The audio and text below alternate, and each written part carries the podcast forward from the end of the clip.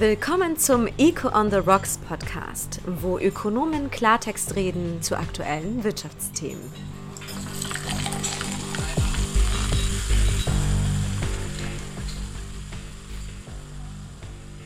Hallo Podcast-Freunde, herzlich willkommen zu einer neuen Episode von Eco on the Rocks, unserem entspannten Wirtschaftspodcast für die ganze Familie. Ich bin Michael Kramp, Chefökonom bei Deloitte und mit mir im Studio Zürich haben wir heute Veronika Weiser, Ökonomin bei der UBS und Jürgen Müller, Direktor Avenir Swiss und natürlich auch Ökonom. Freut mich, dass ihr beide heute Abend dabei seid.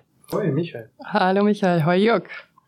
Wir sprechen ja heute über das sehr aufbauende Thema Rezession. Eine Rezession ist ja so ein bisschen eine Phase der ja, wirtschaftlichen Abschwächung, gekennzeichnet durch einen Rückgang der Wirtschaftsleistung, meistens gemessen am Bruttoinlandsprodukt in einem Land. Häufig spricht man von einer technischen Rezession, sobald eine Volkswirtschaft an zwei aufeinanderfolgenden Quartalen negatives Wachstum hat, also eine Schrumpfung des BIP aufweist und was... Hm, Michael, ja, genau. dass es da äh, auch mal Streit gibt. Also unter Ökonomen ist das mit diesen zwei Quartalen durchaus so, aber äh, erst kürzlich, 2022, gab es in den USA auf Wikipedia so ein Edit War weil die beiden Administrationen hat äh, betont, dass die Wirtschaft nicht in einer Rezession stecke und dann wurde das auf Wikipedia ausgefochten, weil gewisse da gesagt haben, es ist doch eine Rezession, andere nicht. Und dann gab's Und wie war das Ergebnis? Edits, äh, dass die Seite da mal gesperrt wurde. Ah, okay. Warst du auch mit dabei? Nee, ich habe nicht mitgemacht. Ich habe das äh, jetzt auch erst retrospektiv äh, bei der Vorbereitung ich das gesehen. Ähm, also das ist nicht immer unumstritten. Nicht unumstritten. Definition. Aber bleiben wir als Ökonomen. Bleiben wir mal dabei. Und was, glaube ich, noch wichtiger ist, eine Rezession oder Rezessionen sind ja Teil des normalen Wirtschaftszyklus. Sie gehören genauso dazu wie eben Wirtschaftsaufschwung und viele vergessen das oft, auch weil wir in den letzten, ich habe geschaut, 35 Jahren in der Schweiz eigentlich nur drei wirkliche Rezessionen hatten. Können wir wieder diskutieren, ab wann ist es eine Rezession, aber ich behaupte mal, es waren drei. Und wir diskutieren heute, was denn eigentlich passieren würde, wenn wir eine sehr ausgeprägte Rezession hätten, also wirklich mal so 10% Schrumpfung. Das Gedankenexperiment spielen wir gleich durch, aber zuerst zu unserer heutigen Getränkeauswahl. Und ich sehe schon, Veronika, du hast hier, glaube ich, einen sehr guten Wein mitgebracht. Erzähl doch mal. Das ist so. Also ich habe einen Wein aus Argentinien mitgebracht, der heißt Don Nicanor.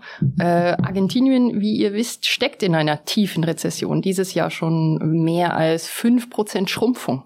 Also es ist wirklich eine schwierige Situation, ausgelöst einerseits durch die schon drei Jahre anhaltende Dürre in Argentinien, die die ganze Landwirtschaft sehr stark belastet, aber natürlich dies nur vor dem Hintergrund äh, jahrelanger politischer und wirtschaftlicher Misswirtschaft und insofern auch keine so große Überraschung, dass wenn dann noch was dazukommt, dass Argentinien in die Rezession fällt.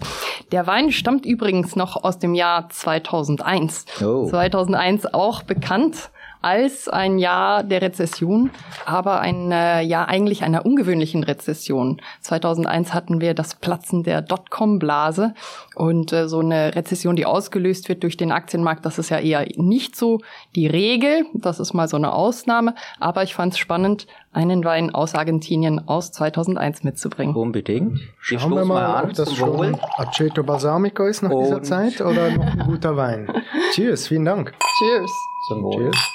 Und ja, Tech-Blase damals, könnte man auch noch argumentieren, hm. heute haben wir vielleicht auch wieder eine Tech-Blase, aber das ist nicht unser Thema von heute. Aber trotzdem, wenn wir schon über Rezession sprechen und über Konjunktur, ganz kurz natürlich als Ökonom, das steckt ein bisschen in unserer DNA, lasst uns doch kurz auf die aktuelle wirtschaftliche Situation schauen und einen kleinen Wachstumsausblick auf 2024 wagen. Vielleicht wichtig, wir nehmen jetzt kurz vor Weihnachten auf und nehmen an und äh, strahlen Anfang Januar aus, als falls irgendein großer externer Schock kommt zwischen den zwei Daten. Wir haben es nicht gewusst und ist nicht Teil der Analyse. Ich fange mal kurz an und du, Veronika, kannst du da noch ein bisschen ergänzen oder auch sagen, ob du das ein bisschen anders siehst. Also ich finde eigentlich die wirtschaftliche Großwetterlage sieht gar nicht so schlecht aus. Die Weltwirtschaft wuchs ja im dritten Quartal 2023 stärker als erwartet. Inflation bildet sich in vergangenen Monaten doch recht deutlich zurück, deutlicher als viele erwartet hatten. Also ich denke, so ein Soft Landing äh, in den USA sollte eigentlich klappen. Die EU schwächelt etwas, aber da hängt es wirklich ab von den einzelnen Ländern. Deutschland wahrscheinlich eher noch das Problemkind, das sogar in einer leichten technischen Rezession, so ein bisschen mehr als technische inzwischen steckt. Und in der Schweiz wuchs ja das BIP im dritten Quartal moderat. Der Dienstleistungssektor ist noch relativ intakt, expandiert. Probleme gibt es natürlich in der Industrie. Arbeitslosigkeit steigt etwas an und die gesamtwirtschaftlichen Produktionskapazitäten waren auch nur leicht überdurchschnittlich ausgelastet. Also ich glaube, was wir aktuell sehen, ist ein schwaches, aber positives Wachstum. Und dann sehe ich natürlich schon die Risiken. Sinkt die Inflation wirklich dauerhaft, wie viele bereits glauben? Sehe ich ein bisschen anders. Sehen wir 2024 wirklich schon die Zinssenkungen, die Zinswende? Dann natürlich die Energiesituation in Europa. Verschärft die sich vielleicht doch über Winter?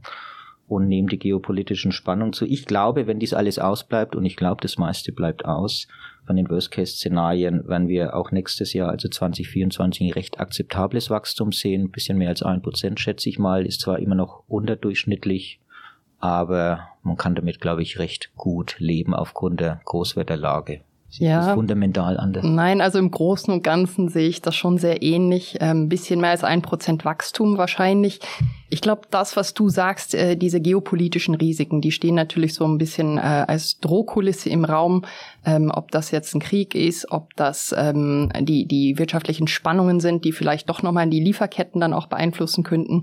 Ähm, da gibt es also schon noch Risiken. Ich würde insgesamt sagen, dass ähm, vom internationalen Umfeld keine positiven wirtschaftlichen Impulse zu erwarten sind. Und das macht es natürlich schwierig für die Schweiz als ähm, sehr offene, kleine Volkswirtschaft da sehr stark zu wachsen. Wenn überhaupt, dann sind die Impulse, die aus dem Ausland kommen, eher negativ zu erwarten. Und das bedeutet, dass wir hier eben in, mit diesem äh, ja, moderaten Wachstum dort doch auch äh, Risiken haben. Insgesamt, wenn diese ausbleiben, dann sehe ich das ähnlich wie du.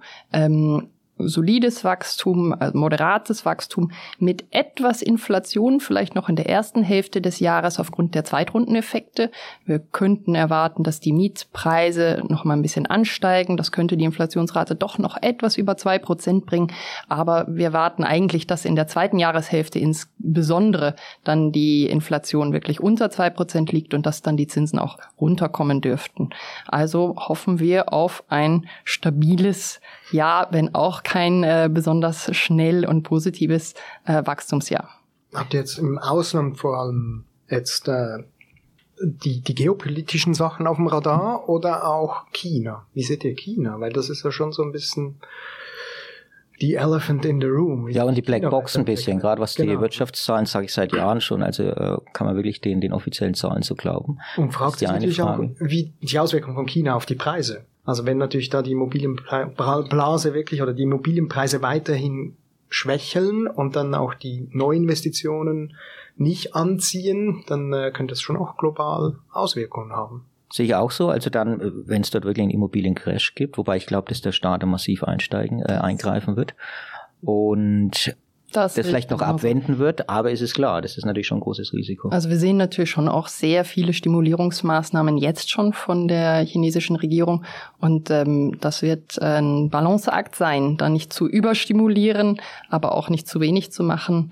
Ähm, das wird auf jeden Fall sehr, sehr spannend zu beobachten. Ist beim Thema PIP vielleicht noch ein ein Punkt, den wir kurz besprechen sollten. Wir fokussieren ja uns oft auf die absoluten Zahlen, Wachstumszahlen eigentlich müsste man doch stärker aufs PIP pro Kopf fokussieren, oder? Weil dann sieht's natürlich wieder nicht mehr ganz so rosig aus. Vor allen Dingen in einem Land wie der Schweiz mit einem steigenden Bevölkerungswachstum. Ja, also es hängt ein bisschen ab, was man aussagen möchte. Also das BIP pro Kopf ist in den letzten 10 Jahren, 15 Jahren gewachsen. Ähm, aber was ganz klar zu erkennen ist, ist, dass es nicht so auf Dauer weitergehen wird. Und das liegt schon einfach an der demografischen Struktur der Schweiz. Also wir haben heute ungefähr 5,3 Millionen Personen im Erwerbsalter, so zwischen 20 und 65 Jahren und ungefähr 1,7, die jünger als 20 sind und 1,7 Millionen, die älter als 65 sind. Aber in den kommenden äh, Jahren, beziehungsweise ein bisschen mehr als ein Jahrzehnt, werden wir irgendwann 1 zu 1 sein. Also ungefähr 5,6, 5,7 Millionen Personen im Erwerbsalter und 5,7 Millionen, die dazu noch natürlich finanziert werden müssen. Junge Junge und Alte dazu. Und das bedeutet, dass das BIP pro Kopf sinken wird. Also das ist überhaupt keine Frage und das ist auch keine Frage der Migration, sondern das ist vor allen Dingen eine demografische Wirkung, die wir haben. Die Wertschöpfung, auch wenn diese äh, etwas mehr als fünf Millionen Erwerbstätigen, wenn das noch ein bisschen weiter wächst, was wir ja, hoffen, sage ich mal, nicht zu stark, aber ein bisschen äh, dürfte diese Zahl noch wachsen. Ähm, wenn die systematisch schaffen, ein hohes Produktivitätswachstum zu haben und Wertschöpfung zu generieren, wird das aber nicht ausreichen, um diese demografische Gegenwirkung in den BIP pro Kopf-Zahlen zu entgegnen. Genau genommen müssten wir also die BIP pro Erwerbstätigen anschauen, wenn wir jetzt die reine wirtschaftliche Entwicklung verstehen wollen. Dass wir aber ärmer werden aufgrund der Alterung, das ist eigentlich äh, vorhersehbar. Also, außer wir haben sehr gutes Produktivitätswachstum. Ich glaube, alle drei haben so ein bisschen eine, oder vier, ich würde sagen, es gibt noch BIP pro Arbeitsstunde. Absolut. Ähm, haben eine Legitimation, oder? Also mhm. BIP, das eigentliche BIP, was wir jetzt geredet haben mit Rezession, das zeigt so ein bisschen die geopolitische Stärke eines Landes äh, dann BIP pro Kopf halt schon auch den Wohlstand. Also wie du richtig sagst, oder wir werden ärmer und BIP pro Arbeitsstunde dann wirklich diese Produktivität, die für uns Ökonomen natürlich was am spannendsten ist. Aber 2023, das hat mich schon erstaunt, oder? Dass, ähm, ähm, dass das BIP in der Schweiz pro Kopf geschrumpft ist. Also das ist natürlich schon starker Tubak. Ja, Jetzt Jörg, du hast dich ja intensiv in der Vergangenheit immer mit dem Thema Rezession aus einer historischen Perspektive auseinandergesetzt. Und wie wir ja am Anfang schon erwähnt haben, wir haben jetzt seit Jahrzehnten also kaum Rezession gehabt, auch in anderen Ländern nicht. Aber das ist ja eher ein Ausnahmefall gewesen, oder? Okay, also wenn man noch weiter zurückgeht, ähm, dann ist eigentlich ganz spannend, Rezession oder dieser, dieser Konjunkturverlauf hängt ganz eng mit ähm, mit unserem kapitalistischen Wirtschaftssystem zusammen. Und Schumpeter hat das auch mal gesagt, dass eigentlich die Rezession, das ist ein inhärentes Feature vom Kapitalismus. Und für ihn war der Unterschied zwischen Rezession und Depression ganz wichtig, weil er hat gemeint, eine Depression, da muss man wirklich was machen, Rezession, das gehört dazu. Zum, zum historischen, eben also früher waren die Konjunkturausschläge viel symmetrischer. Also die waren eigentlich auch viel kürzer. Da ging es dann irgendwie ein paar Jahre rasant hoch und ein paar Jahre rasant runter. Und dann so ab dem 18. Jahrhundert wurde das asymmetrisch. Und dann war der Aufschwung eigentlich relativ lange und sozusagen konstant, nicht so, nicht so extrem. Und dann der Rückschlag war aber immer wieder extrem und heftig. Und das sieht man auch äh, von 1960 bis 2007, wenn man da die entwickelten Volkswirtschaften anschaut, da sind ähm, diese Volkswirtschaften in zehn Prozent der Zeit in einer Rezession. Das heißt, das ist eigentlich sehr asymmetrisch. Und das ist auch in der Schweiz so. Und äh, in der Schweiz gab es seit ähm, 1948 sieben Rezessionen. Und die schwerste war die Ölkrise. Und da kommen wir vielleicht nachher mal noch drauf zurück, weil da ähm, der Arbeitsmarkt sehr spannend war. Und dann jetzt die Corona-Krise, das war natürlich äh, nochmal ein starker Einbruch, aber das da aber das relativ kurzfristig, ja. Ja, das war kurzfristig, das erinnert schon fast an alte Zeiten. Also ja. da war wirklich ganz kurz sehr ein schwerer Einbruch und dann eine extrem schnelle Erholung. Also lasst uns doch nun mal so ein Szenario durchspielen, in dem wir eine längere steigere Rezession hätten, so im Stile von Argentinien oder 70er Jahre hier über zwei bis drei Jahre, Schrumpfung vielleicht von zehn Prozent, aber vorher noch das zweite Getränk, Jörg, richtig? Okay, ähm, da kommen wir nachher sicher darauf zu sprechen. Ich, es ist ein bisschen kontraintuitiv, weil es ist, soll auch dieses Antizyklische ausdrücken.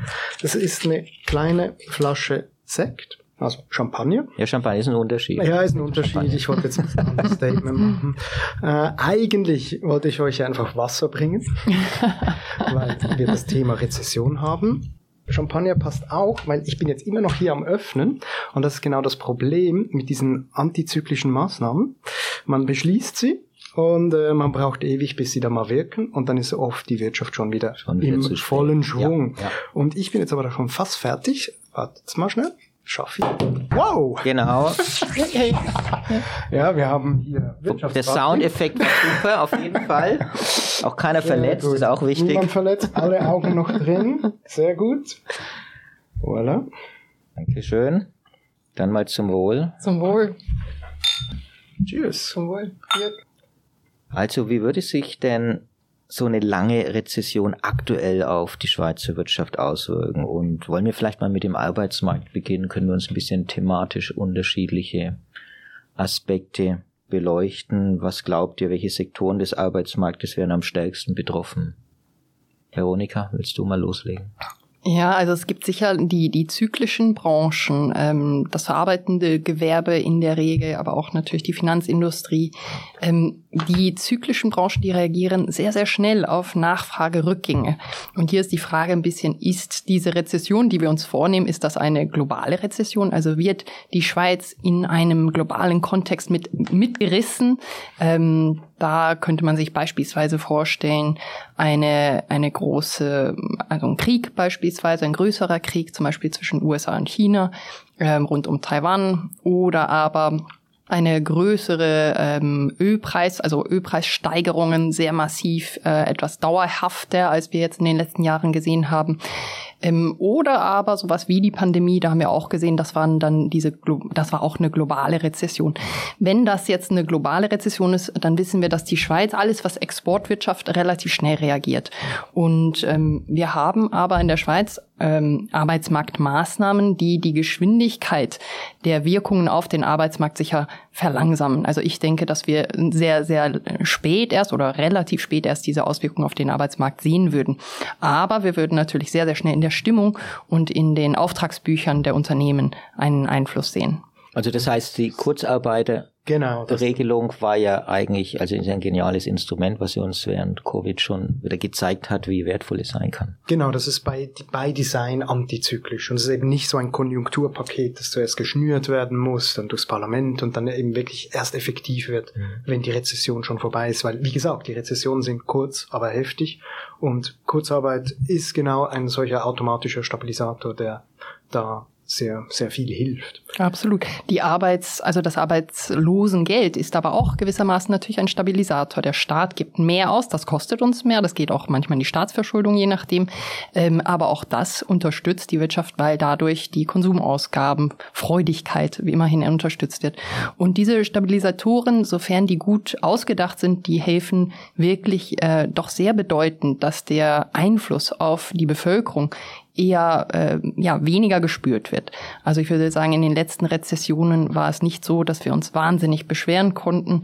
Ähm, die hier funktionieren die die verschiedenen äh, sozialpolitischen Maßnahmen doch sehr sehr gut, auch um zu verhindern, dass es zu zu starken Brüchen kommt, insbesondere natürlich auf dem Arbeitsmarkt. Und was in der Schweiz natürlich speziell ist, ist Migration.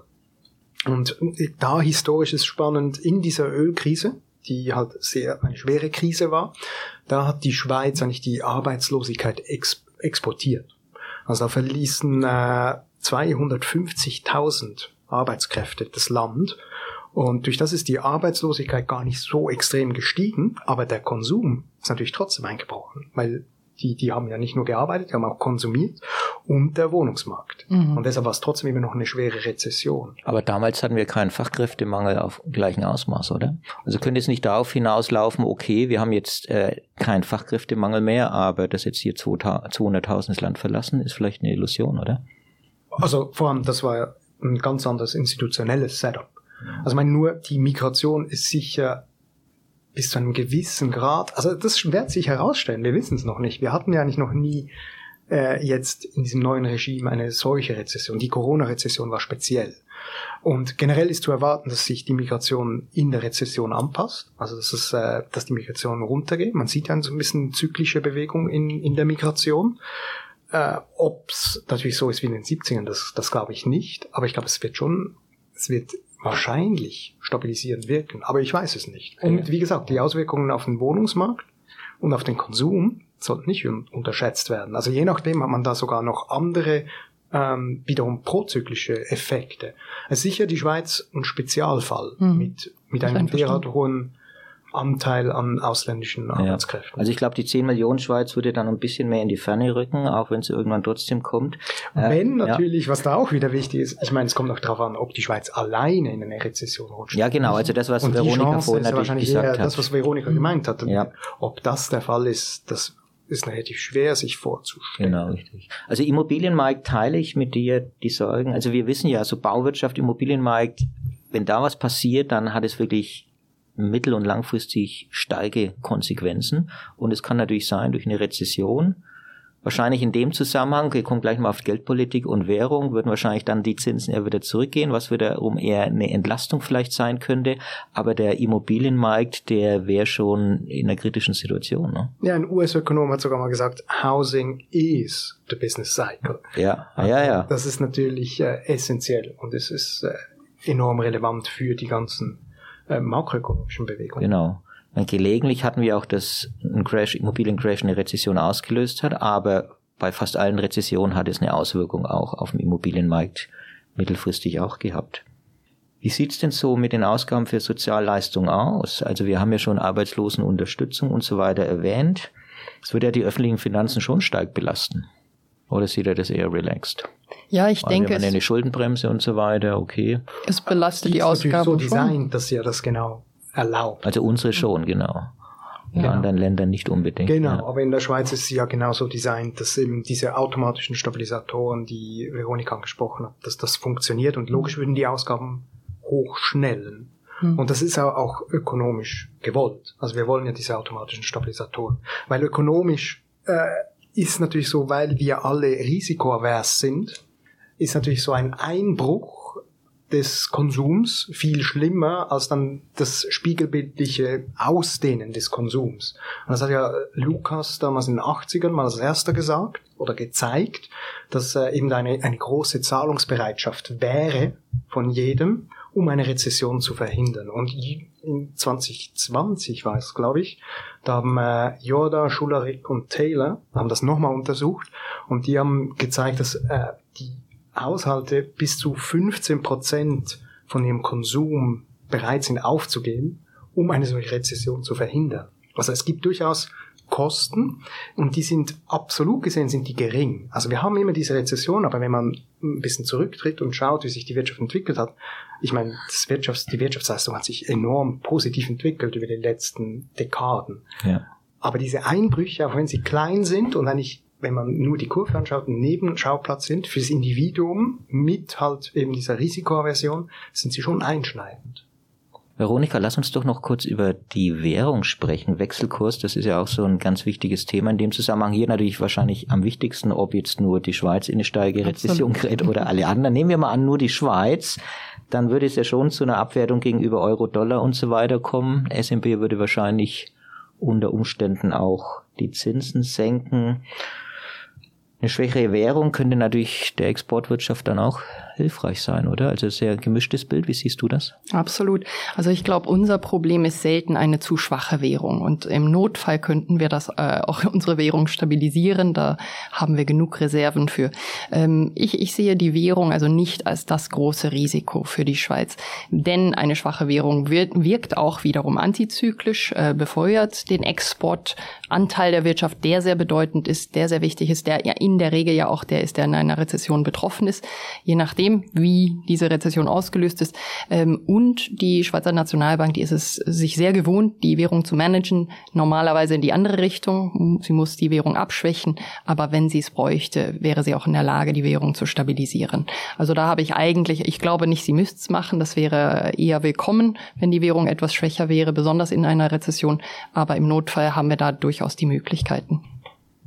Gibt es denn auch positive Auswirkungen? Wir sprechen jetzt immer nur von den negativen Auswirkungen. Also ich habe paar Ideen, aber ich lasse euch erstmal den, den, den, den Vortritt. Seht ihr positive Auswirkungen von der großen Rezession? Also ich glaube, die braucht's einfach hin und wieder.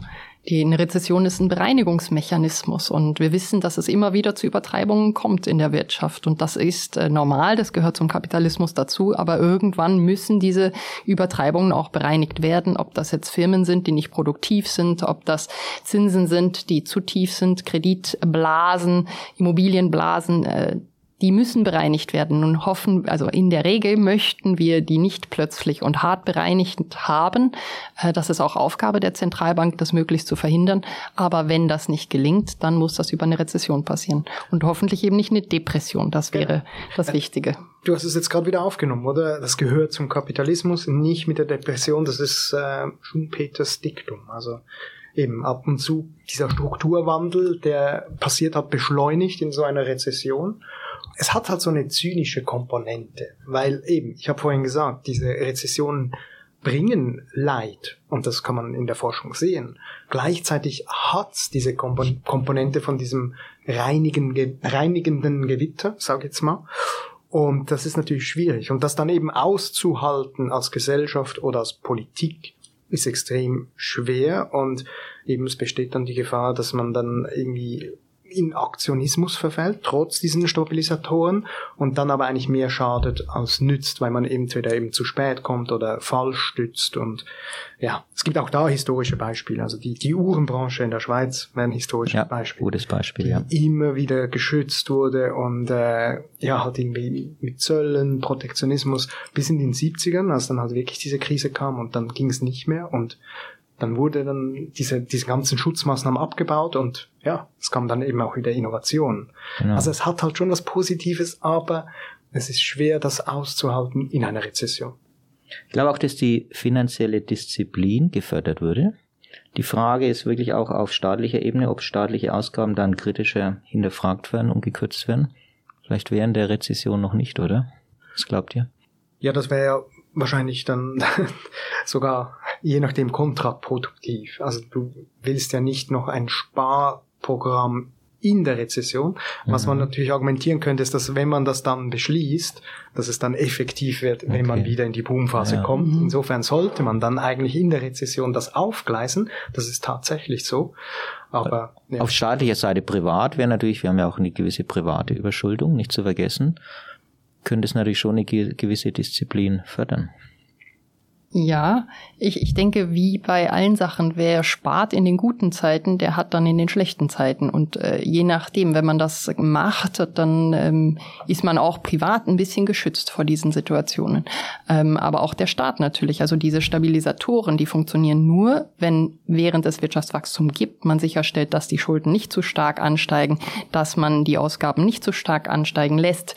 Ähm, das ist ganz wichtig. Also da, die Stabilisatoren, die funktionieren nach unten, nur wenn auch nach oben hin eine gewisse fiskalische äh, Vorsicht herrscht. Absolut. Also ich meine, das ist natürlich das Pendant. Das kommt dann Reinhard Rogoff, oder? Also ich meine, mit den ganzen Konjunkturzyklen, mit diesen Bilanzen, wenn sie sich übermäßig ausdehnen, die Bilanzen, dass dann eben irgendwann der Kipppunkt kommt und dann schrumpfen sie überproportional. Das, das, ist eigentlich das ist auch so ein bisschen Minsky-Theorie vom, vom, vom Konjunkturzyklus. Und natürlich wäre es hilfreich, wenn man in den guten Zeiten wie ein automatischer Stabilisator, wie du jetzt gerade gesagt hast, Veronika, dass man das eigentlich dann eben auch hier einen automatischen Stabilisator hat, der die Ausschläge nach oben vermeidet. Weil immer bei diesen Ausschlägen werden natürlich Ressourcen fehlalloziert. Mhm. Also wenn man jetzt einen massiven Immobilienboom hat, dann werden plötzlich Häuser in the middle of nowhere gebaut und dann kommt der Kipppunkt und dann geht man rasant in die Rezession, man hat Arbeitslosenzahlen im zweistelligen Bereich, Jugendarbeitslosigkeit und wieder werden Ressourcen fehlalloziert.